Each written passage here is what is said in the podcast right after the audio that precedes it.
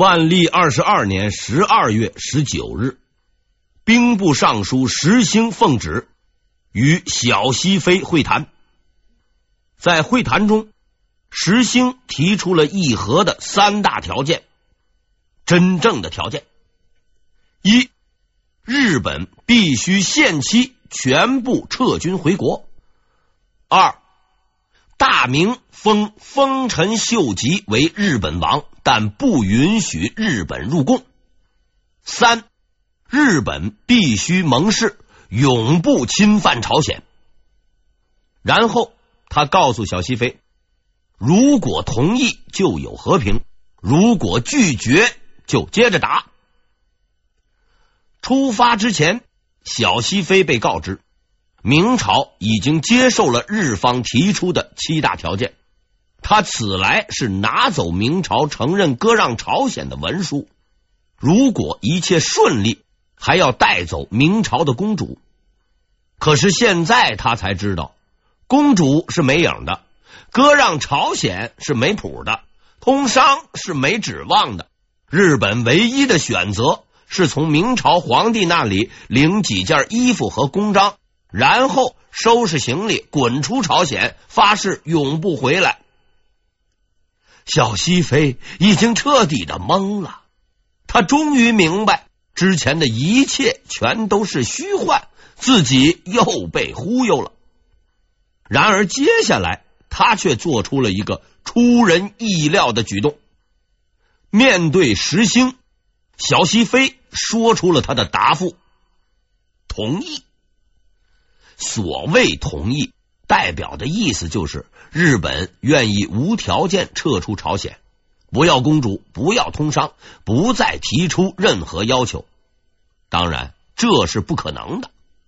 所以结论是小西飞撒了谎，而只要分析一下，就会发现他的确有撒谎的理由。首先，他是小西行长的亲信，这件事呢又是小西行长负责。事情办到这个地步，如果谈判的真相传回到日本，小西行长注定是没好果子吃的。其次。他毕竟是在明朝的地盘上，对方又是这个态度，如果再提出丰臣秀吉的梦幻七条，惹火了对方，来个两国交兵，先斩来使，那也不是不可能的。所以当务之急，把事情忽悠过去，回家再说。听到了小西飞的回答，石兴十分高兴，他急忙向明神宗上奏书。报告这一外交的巨大胜利，可是他万万没有想到，明神宗竟然不信。要知道，这位皇帝虽然懒，却不笨。他得知此事以后，当即叫来石兴询问此事。如此之条件，日本人怎么会轻易接受？石兴啊，本来这个脑袋就不大好使。这么一问，算是彻底糊涂了，半天也不知道怎么回答。最后还是明神宗替他想出了办法：明日你在兵部再次询问日本使者，不得有误。之后还跟上了一句：“赵志杲随你一同去。”赵志杲时任大学士，特意交代把他拉上。说明皇帝对石兴的智商实在是缺乏信心。万历二十二年十二月二十日，第二次询问开始。这次询问，明朝方面来了很多的人，除了石兴和赵志杲外，六部的许多官员都到场旁听。在众目睽睽之下，石兴向小西飞提出了八个问题，而小西飞。也一反常态，对答如流，说明日本的和平决心。听得在场观众都是频频点头。经过商议，石兴和赵志杲联合做出了结论：小西飞是可以相信的。然而，石兴并不知道，小西飞之所以回答的如此顺畅，是因为他所说的每一句话都是不折不扣的胡扯。具体说来，是想到哪儿说到哪儿，捡好听顺耳的讲，动不动就是天朝神威之类的标志性口号。反正千穿万穿，马屁不穿。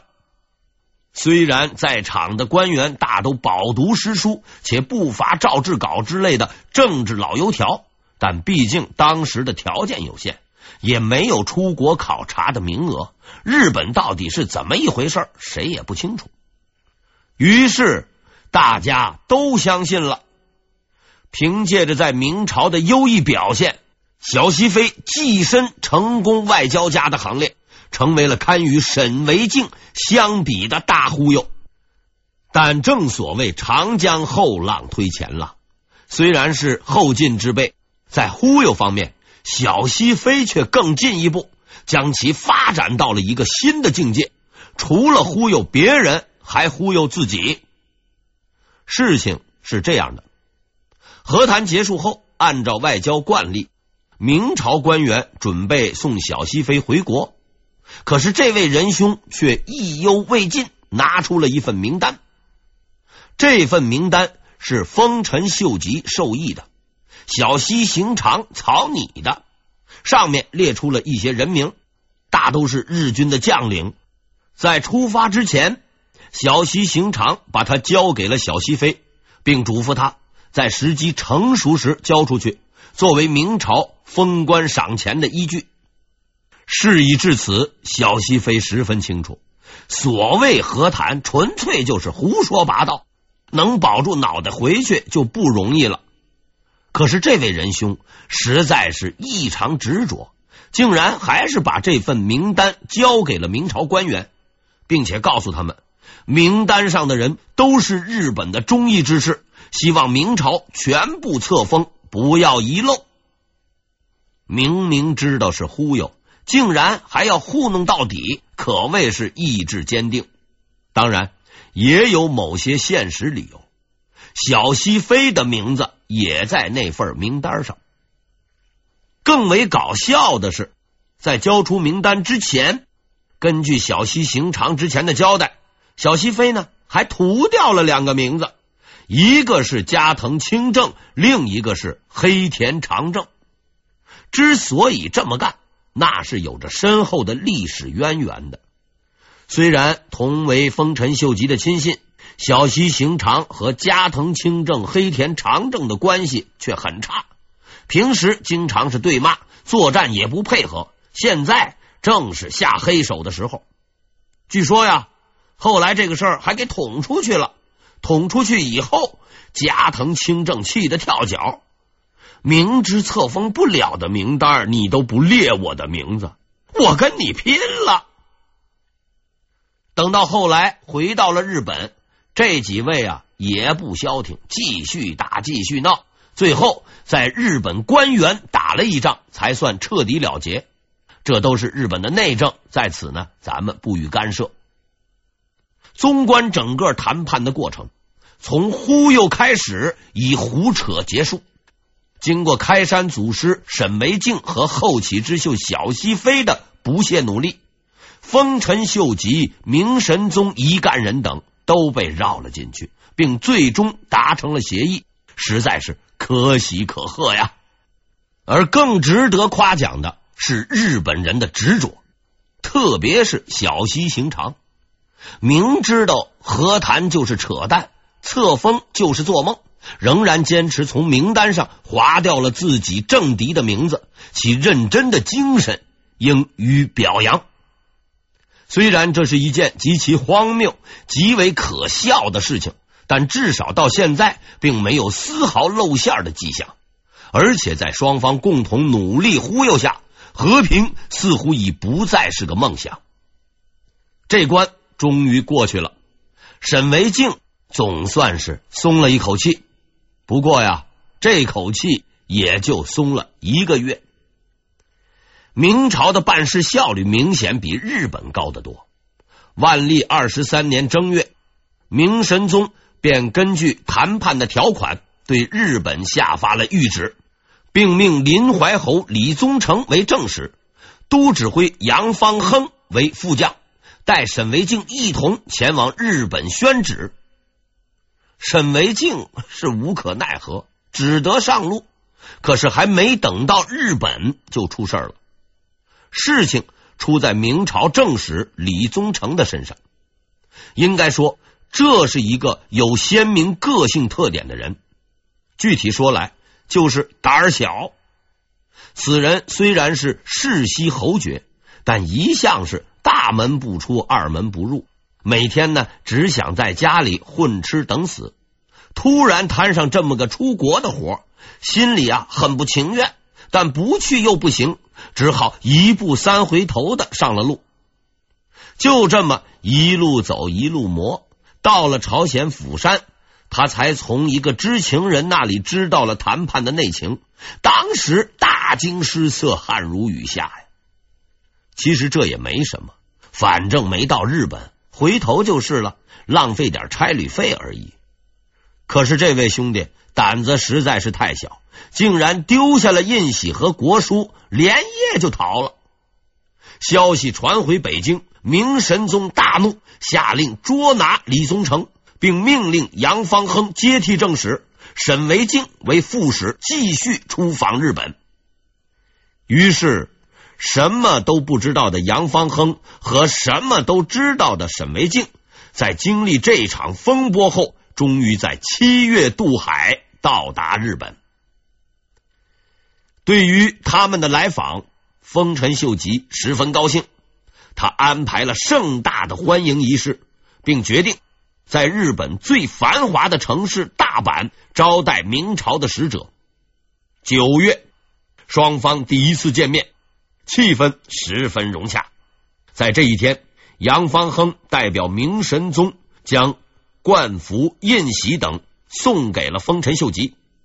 丰臣秀吉异常的兴奋，在他看来，明神宗送来这些东西是表示对他的妥协。而他真正想要的东西也即将到手，因为第二天明朝的使者就将宣布大明皇帝的诏书，在那封诏书上，自己的所有愿望都将得到满足。但是沈维敬很清楚啊，当明天来临，那封谕旨打开之时，一切都将结束，事情已经无可挽回。除非日本人全都变成文盲不识字儿，当时的日本官方文书几乎全部使用汉字，或者奇迹再次出现。想来想去，毫无办法。沈维敬在辗转反侧中度过了这个绝望的夜晚，迎来了第二天的早晨。然而他并不知道。在那个夜晚，他并不是仅有的知情者，也不是唯一无法入睡的人。在获知明朝使者到来的消息以后，小西行长慌了手脚，因为在此之前，他已经从小西妃那里知道了事情的真相，却没有去报告丰臣秀吉。不是不想说，而是不能说。自和谈开始。丰臣秀吉就处于一种梦幻状态，总觉得人家欠他点什么，就该割地，就该和亲。如果这个时候把他给摇晃醒了，告诉他，其实啊，你是被忽悠了，人家根本没把你放在眼里，也不打算跟你谈判，其后果是不堪设想的。更为严重的是，这件事情是小西行长负责的，一旦出了事儿。背黑锅的都找不到，那就忽悠吧。过一天是一天。可是现在明朝的使者已经来了，冠服也送了，诏书明天就读。无论如何是混不下去了。为了自己的脑袋和前途，小西行长经过整夜的冥思苦想，终于想出了一个办法。于是，在那个夜晚，他去找了一个人。确切的说，是个和尚。根据丰臣秀吉的习惯，但凡宣读重要文书，都要找僧人代劳。除了日本信佛的人多，和尚地位高外，还有一个重要原因：和尚有文化，一般不说白字儿。小西行长的目的很明确，他找到那位僧人，告诉他：如果明天你宣读文件的时候，发现与之前会谈的条件不同，或是会触怒丰臣秀吉的地方，一律跳过去，不要读出来。当然，某些嘱托，比如要是你读了，我就啊怎么怎么你，那也是免不了的。安排好这一切后，小西行长无奈的回了家。闹到这个地步，也只能这么办了。无论如何，把明天忽悠过去就好。第二天会议开始，从参加人数和规模上来说，这是一次空前团结的大会。因为除了丰臣秀吉和王公大臣、大小诸侯外，德川家康也来了。作为丰臣秀吉的老对头，这位仁兄竟然也能到场，充分说明会务工作是积极的、到位的。更为破天荒的是，丰臣秀吉为了显示自己对明朝的尊重，竟然亲自穿上了明朝的服装，并强迫手下全部换装参加会议。哎，都穿着明朝的衣服在那陪着。然后他屏息静气，等待着那个激动人心时刻的到来。依照程序，僧人。缓慢的打开了那封诏书。此刻，沈梅静的神经已经绷到了顶点。他知道奇迹不会再次发生。小西行长也很慌张，虽然事先做过工作，心里有底儿，但难保丰臣秀吉兴奋之余不会拿过来再读一遍。总而言之，大家都很紧张。但最紧张的却是那个和尚。昨夜小西行长来找他，让他跳毒的时候，他已经知道事情不妙。要没问题，鬼才找你。而在浏览诏书之后，他已然确定，捧在自己手上的是一个不折不扣的火药桶。全毒吧，要被收拾。不毒，不知什么时候被收拾。激烈的斗争之后，他终于做出了抉择，开始读这封诏书。随着诵读声不断回荡在会场里，与会人员的表情也开始急剧变化。小西行长死死的盯着和尚，他终于确信忽悠这一行是有报应的。而德川家康那一波人。表情却相当轻松，毕竟看敌人出丑，感觉是相当不错的。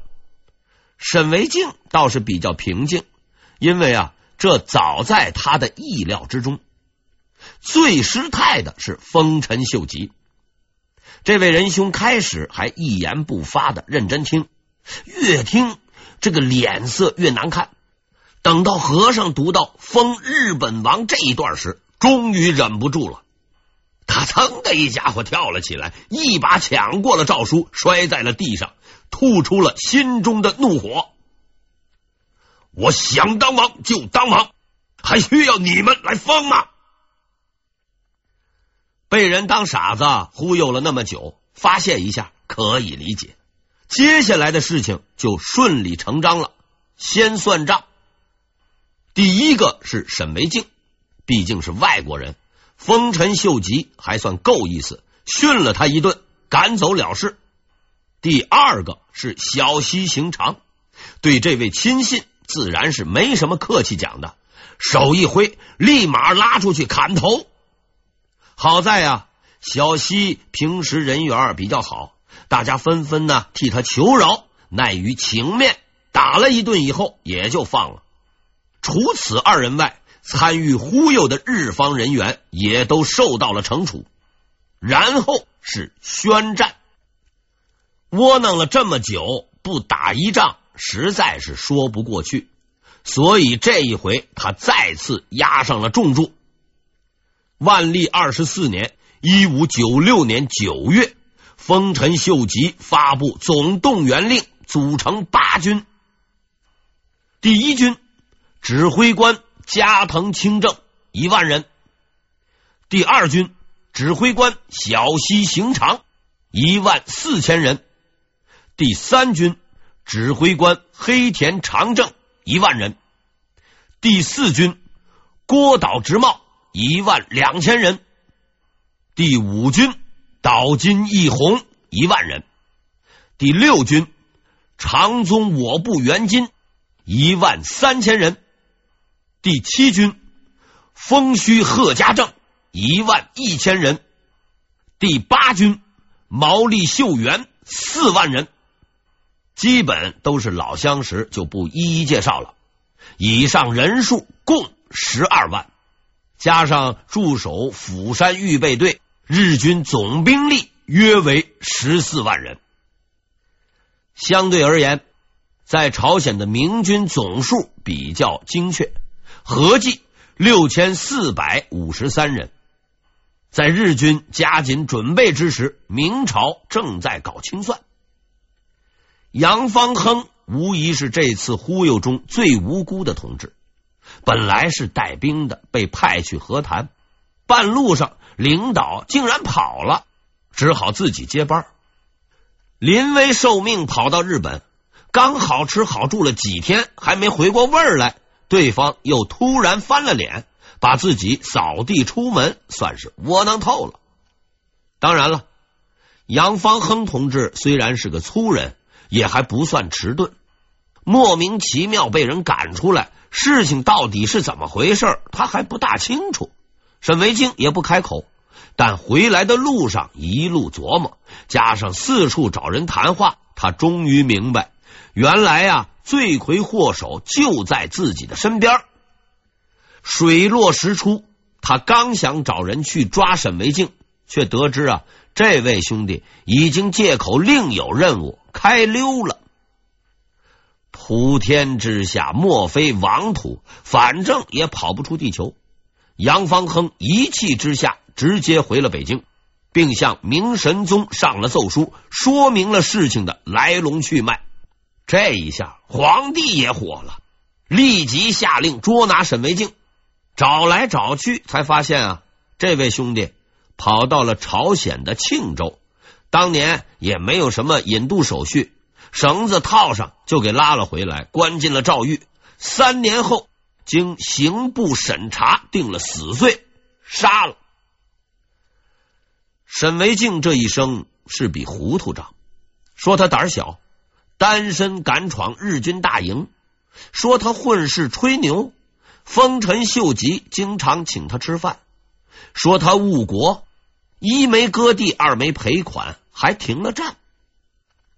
无论如何吧，沈维敬还是被砍了。从他的死中，我们大致可以得到这样一个启示：有些事不能随便混，有些事不能混。倒霉的不只是沈维敬，作为此事的直接负责人，石兴也未能幸免。明神宗深感被人忽悠的紧，气急败坏之余，写就一篇奇文，摘录如下：前兵部尚书石兴欺君误国，以至今日，好生可恶不忠，着锦衣卫拿去。